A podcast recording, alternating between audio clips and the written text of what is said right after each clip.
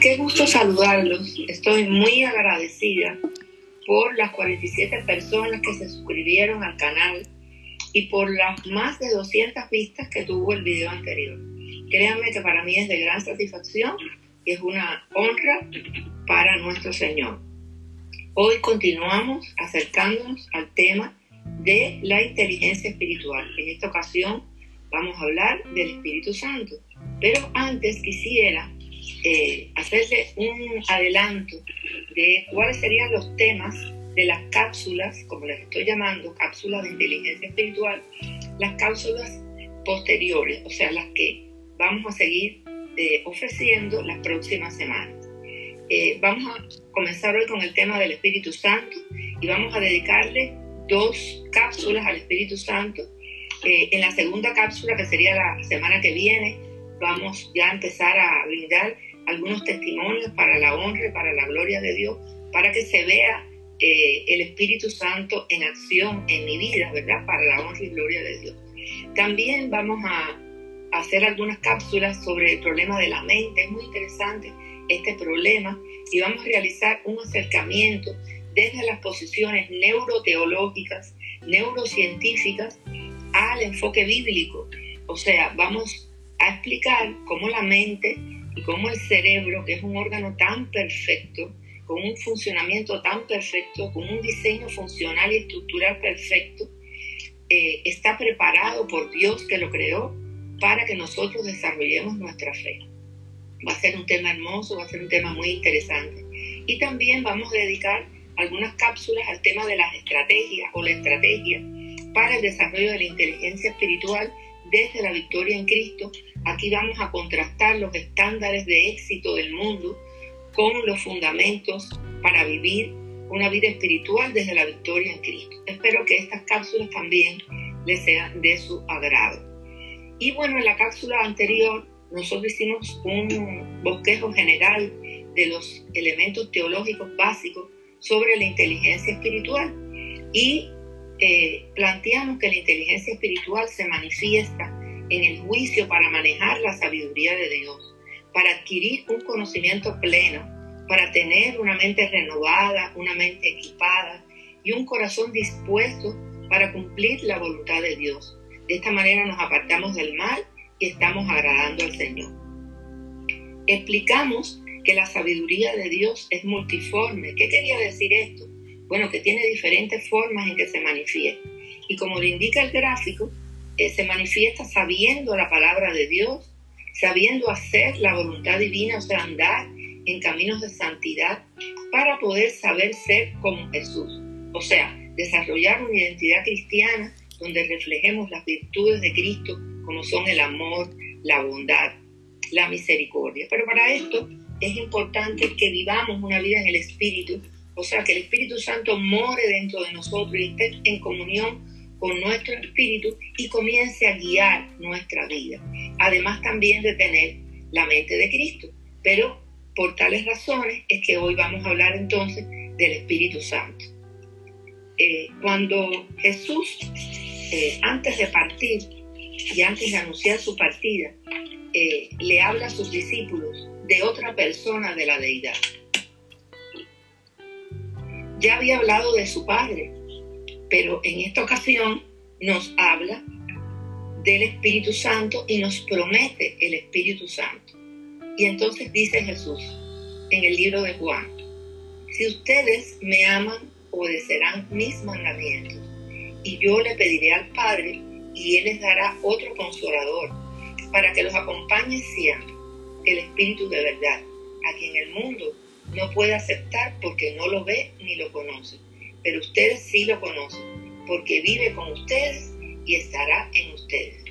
O sea, ya había hablado del Padre y ahora está hablando del Espíritu Santo. Y entonces en este gráfico queremos demostrar y queremos que ustedes entiendan que eh, estamos hablando de una diversidad, Dios Padre, Dios Hijo, Dios Espíritu Santo, en una perfecta unicidad divina, que es Dios, porque Dios es uno. Dios se manifiesta como Padre, como Hijo y como Espíritu Santo, Y aquí vemos el juego de lo único que es Dios y de lo múltiple que son estas tres formas.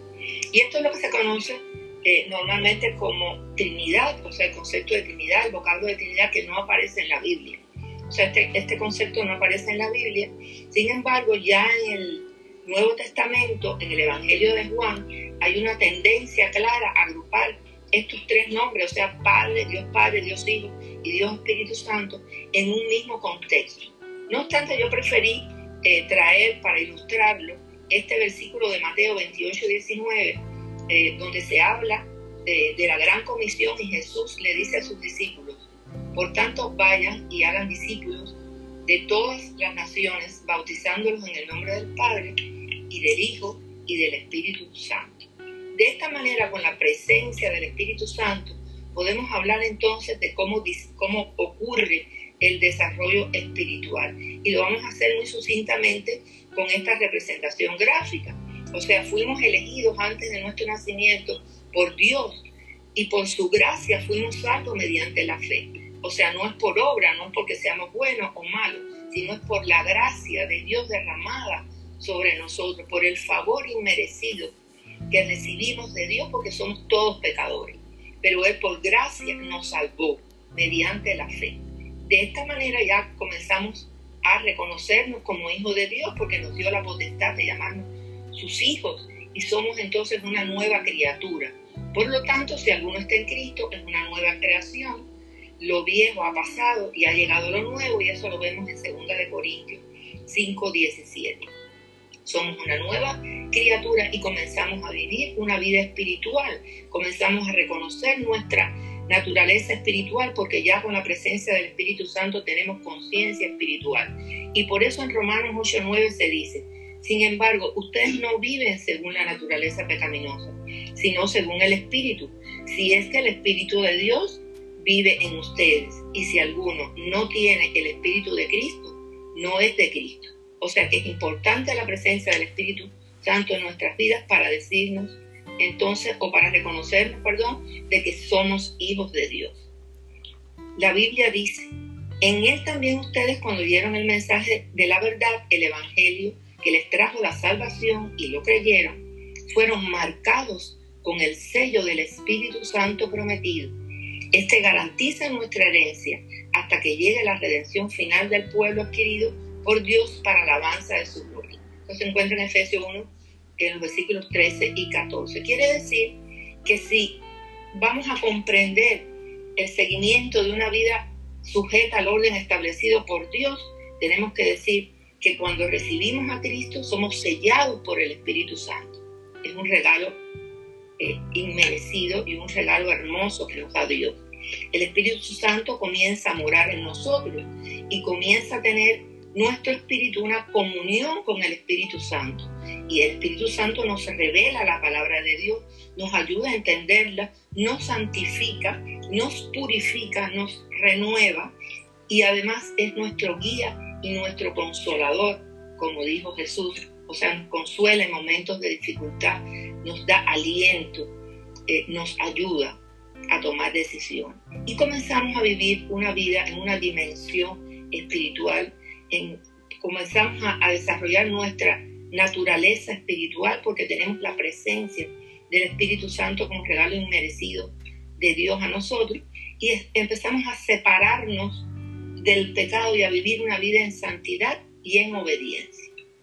Si eh, le ha quedado alguna duda, porque yo sé que es un tema complicado, eh, estos son problemas doctrinales, pues pueden consultar eh, también estos, estos conceptos y estos fundamentos doctrinales en el libro El Supremo Llamamiento de Dios en Cristo, que también se encuentra en Amazon. Entonces, ¿por qué es importante la presencia del Espíritu Santo en nosotros? ¿Cuáles son las funciones del Espíritu Santo? Bueno, ya vimos que nos convierte en una nueva criatura, por lo tanto, si alguno está Cristo, somos una nueva creación, lo viejo ha pasado y ha llegado ya lo nuevo. Eso aparece en 2 Corintios 5, 17, pero también nos santifica, o sea, nos separa, nos aparta para, para Cristo y nos aparta también del pecado. Y eso eran algunos de ustedes, pero ya han sido lavados, ya han sido santificados, ya han sido justificados en el nombre del Señor Jesucristo. y por el Espíritu de nuestro Dios. Eso aparece en 1 Corintios 6:11. Pero también nos habita, o sea, nuestro cuerpo es la morada del Espíritu Santo. ¿No saben ustedes que son templos de Dios y que el Espíritu de Dios habita en ustedes? Primera de Corintios 3, 16. También nos reviste de poder, yo creo que esto es muy importante. O sea, qué regalo tan precioso saber que tenemos el poder de Dios morando dentro de nosotros y que Él nos brinda eh, su poder para poder transformarnos, para renovarnos, para tener una vida santa y una vida en el Espíritu. Pero cuando venga el Espíritu Santo sobre ustedes, decidirán poder y serán mis testigos, tanto en Jerusalén como en toda Judea y Samaria y hasta los confines de la tierra. Hechos 1.8. También nos guía a toda la verdad y esto es muy importante porque la verdad la encontramos en Cristo Jesús, quien dijo que Él mismo era la verdad. Y la palabra de Dios es la verdad, eso aparece en Juan 17 y 17. O sea que la verdad no la vamos a encontrar eh, y no la vamos a conocer empíricamente, ni por un método científico, ni con el intelecto humano. La verdad sola la conocemos a través del Espíritu Santo. Por eso nos guía a toda la verdad que es Cristo. Pero cuando venga el Espíritu de la verdad, Él los guiará a toda la verdad, porque no hablará por su propia cuenta, sino que solo lo hará y les anunciará las cosas por venir. Juan 16, 13. También nos consuela, como ya dije, y yo le pediré al Padre y Él les dará otro consolador para que los acompañe siempre. Qué bueno saber que mora dentro de nosotros el Espíritu de Dios que nos da poder, que nos consuela, que nos permite eh, pues soportar las tensiones de los días malos, que nos permite que podamos vivir en paz que sobrepasa todo entendimiento. Entonces, es muy importante para el desarrollo de la inteligencia espiritual eh, vivir una vida en el Espíritu, que el Espíritu Santo more dentro de nosotros y nos guíe en nuestra vida, ¿verdad? Entonces, eh, hay que tratar de estar llenos del Espíritu Santo, o sea, de tener llenura del Espíritu Santo. ¿Y qué significa tener llenura del Espíritu Santo? Bueno, significa ser portador del poder de Dios y estar en plenitud de su amor. Significa que el Espíritu Santo va a guiar cada vez más nuestra vida y nos va a llevar por caminos de santidad. Esto se va a reflejar en nuestro comportamiento, por supuesto, a través del fruto del Espíritu Santo, que expresa el carácter de Cristo en nosotros. Y el amor es el primer fruto del Espíritu Santo, que es el fundamento y raíz de todos los demás. Por eso una vida en amor es una vida en Cristo y es una vida guiada por el Espíritu Santo. También el Espíritu Santo nos va a limpiar de todo pecado, nos va a limpiar de toda maldad. Y por eso dice la palabra de Dios, si alguno tiene sed, que venga a mí y beba.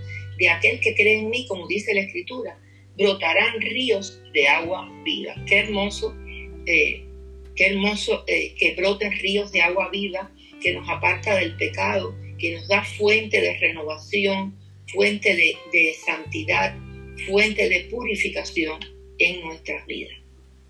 Ahora, ¿cómo desarrollar entonces la inteligencia espiritual teniendo en cuenta que eh, es una condición importante la presencia del Espíritu Santo en nuestras vidas? Y para eso voy a utilizar dos versículos y voy a tratar de resumir los aspectos más importantes en este sentido. Estos versículos son las eh, se encuentran en Primera de Tesalonicenses y en Efesios 4:30 y pudiéramos decir, bueno, pero esto tendrá todavía vigencia, la palabra de Dios tiene eh, un valor eterno, o sea, la palabra de Dios tiene eh, un valor de profecía, tiene un valor, es profética, nos revela el plan de Dios, la voluntad de Dios y tiene vigencia para nuestras vidas. Por eso hay que atesorarla dentro de nuestra mente y nuestro corazón para que comience a guiar. Entonces, ¿cómo desarrollar la inteligencia espiritual? A partir de la presencia del Espíritu Santo en nuestras vidas. Bueno, no apaguéis al Espíritu, no menospreciéis las profecías, examinadlo todo, retened lo bueno, absteneos de toda especie de mal. Y por otro lado, dice Efesios 4:30, y no contristéis al Espíritu Santo de Dios, con el cual fuisteis sellados para el día de la redención. Vamos a hacer una pequeña interpretación de estos versículos para ver eh, la connotación que tiene en la inteligencia espiritual. No apaguéis el Espíritu Santo. Bueno, ustedes saben que el Espíritu Santo a lo largo de toda la Biblia es representado como fuego, ¿verdad? Como el fuego. Entonces, no apaguéis el Espíritu Santo, no apaguéis el fuego del Espíritu Santo. No no, no menosprecien las profecías. ¿Por qué? Porque la Biblia es profética. La Biblia es un libro que revela la voluntad de Dios, revela el plan y las predicciones divinas. Independientemente de que estamos hablando también de que existen profecías personales, ¿verdad? Entonces, no menosprecien, no menosprecien esas profecías, no menosprecien la Biblia, que es profética, que es un libro que revela la voluntad de Dios, que revela el plan y las predicciones divinas. Examínenlo todo en su vida.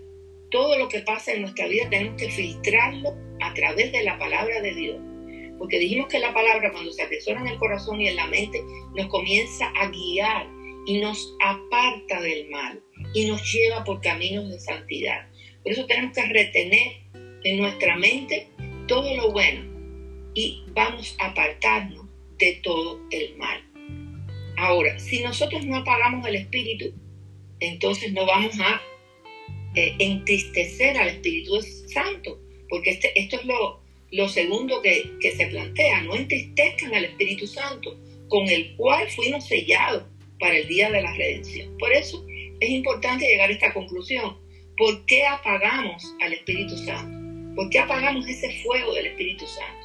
Porque no estamos haciendo las cosas bien hechas. Porque nosotros somos los responsables de no vivir una vida en el Espíritu, de no tener una comunión con el Espíritu Santo y no permitir que el Espíritu Santo nos guíe y nos dé consuelo. ¿Y cuál sería entonces la causa o el perdón, el efecto o el resultado? Pues estamos entristeciendo al Espíritu Santo. Pero ¿qué podemos hacer para no entristecer al Espíritu Santo y para avivar ese fuego? ¿Cómo no apagar al Espíritu? Esto quiere decir cómo no extinguir el fuego del Espíritu Santo. Cómo avivar el fuego. Y es un exhorto que le estoy haciendo. Tenemos en estos momentos que estamos viviendo de crisis que tenemos que avivar el fuego del Espíritu Santo. ¿Cómo lo vamos a hacer? Bueno, aquí tengo resumido algunos de los aspectos, porque no son todos, pero los más importantes.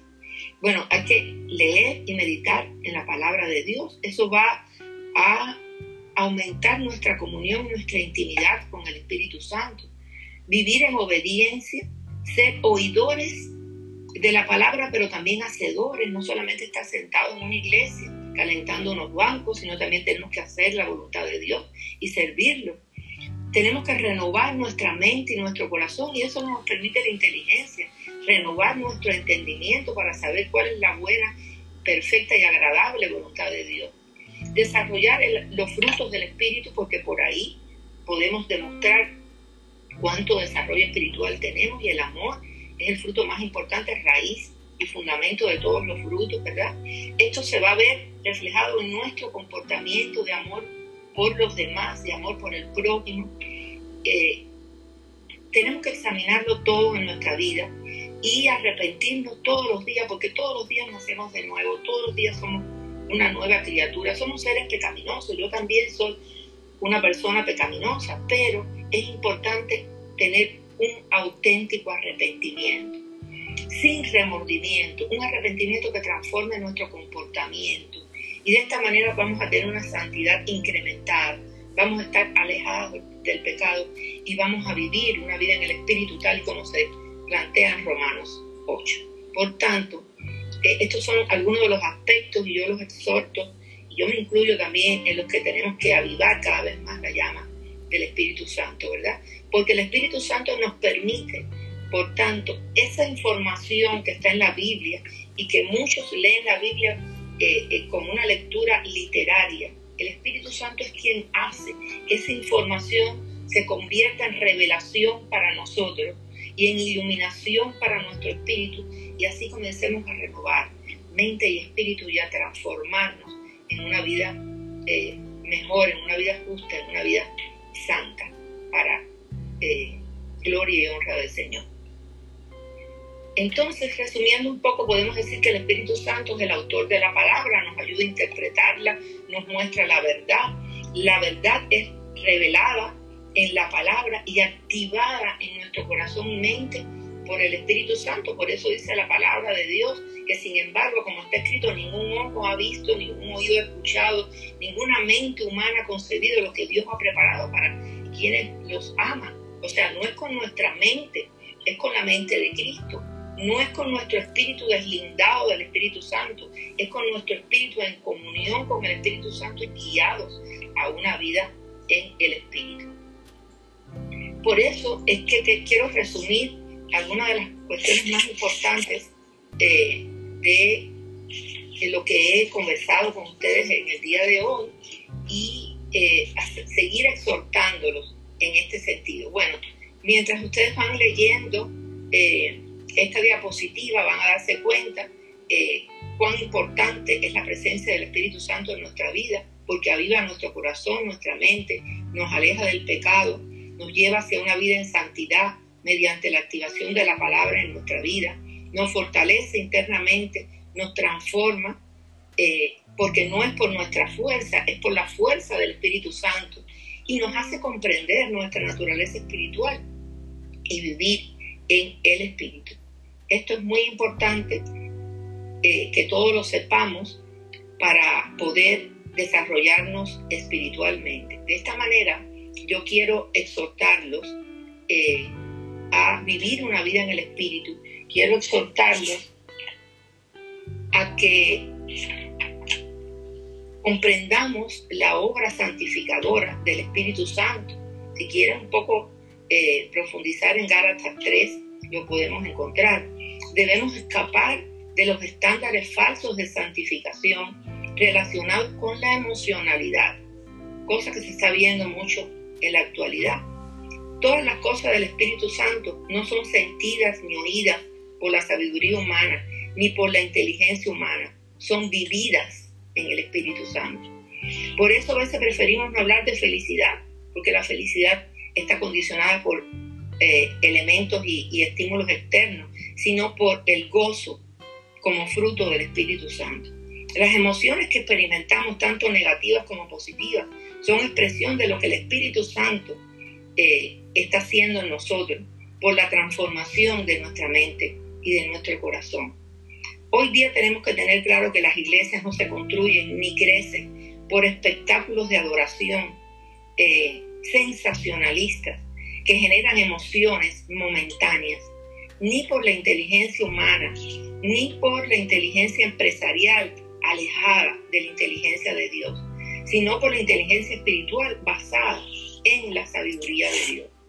La iglesia crece cuando su labor evangélica se fundamenta en el ministerio del Espíritu Santo, que implica el perfeccionarnos y purificarnos por el poder del Espíritu Santo. Por eso yo te invito hoy a que encendamos el fuego del Espíritu Santo. En estos momentos que estamos viviendo de crisis, de ansiedad, de angustia, debemos activar el fuego del Espíritu Santo. A lo mejor te has alejado del Señor o a lo mejor no lo conoces, te estoy invitando a que lo conozcas para que puedas disfrutar de este regalo, de este tesoro inmerecido que es la presencia del Espíritu Santo en nuestras vidas, porque nos abre nuestra mente, nuestro corazón como pecadores, porque todos somos pecadores, pero no tenemos que sentir vergüenza por ello, porque el Señor nos perdona siempre y cuando nos arrepentamos de manera auténtica. Nos despierta la fe dentro de nuestra alma, nos saca los miedos, los rencores, las dudas, las incertidumbres. Nos ayuda a orar en estos momentos que tanta falta nos hace la oración y la meditación. Y tal vez nos lleve a convertir nuestras vidas ordinarias en vidas extraordinarias. Te invito a recibir este regalo si no conoces al Señor, porque estoy segura que es el mejor regalo que puedes recibir. Será hasta la próxima vez. Muchas bendiciones.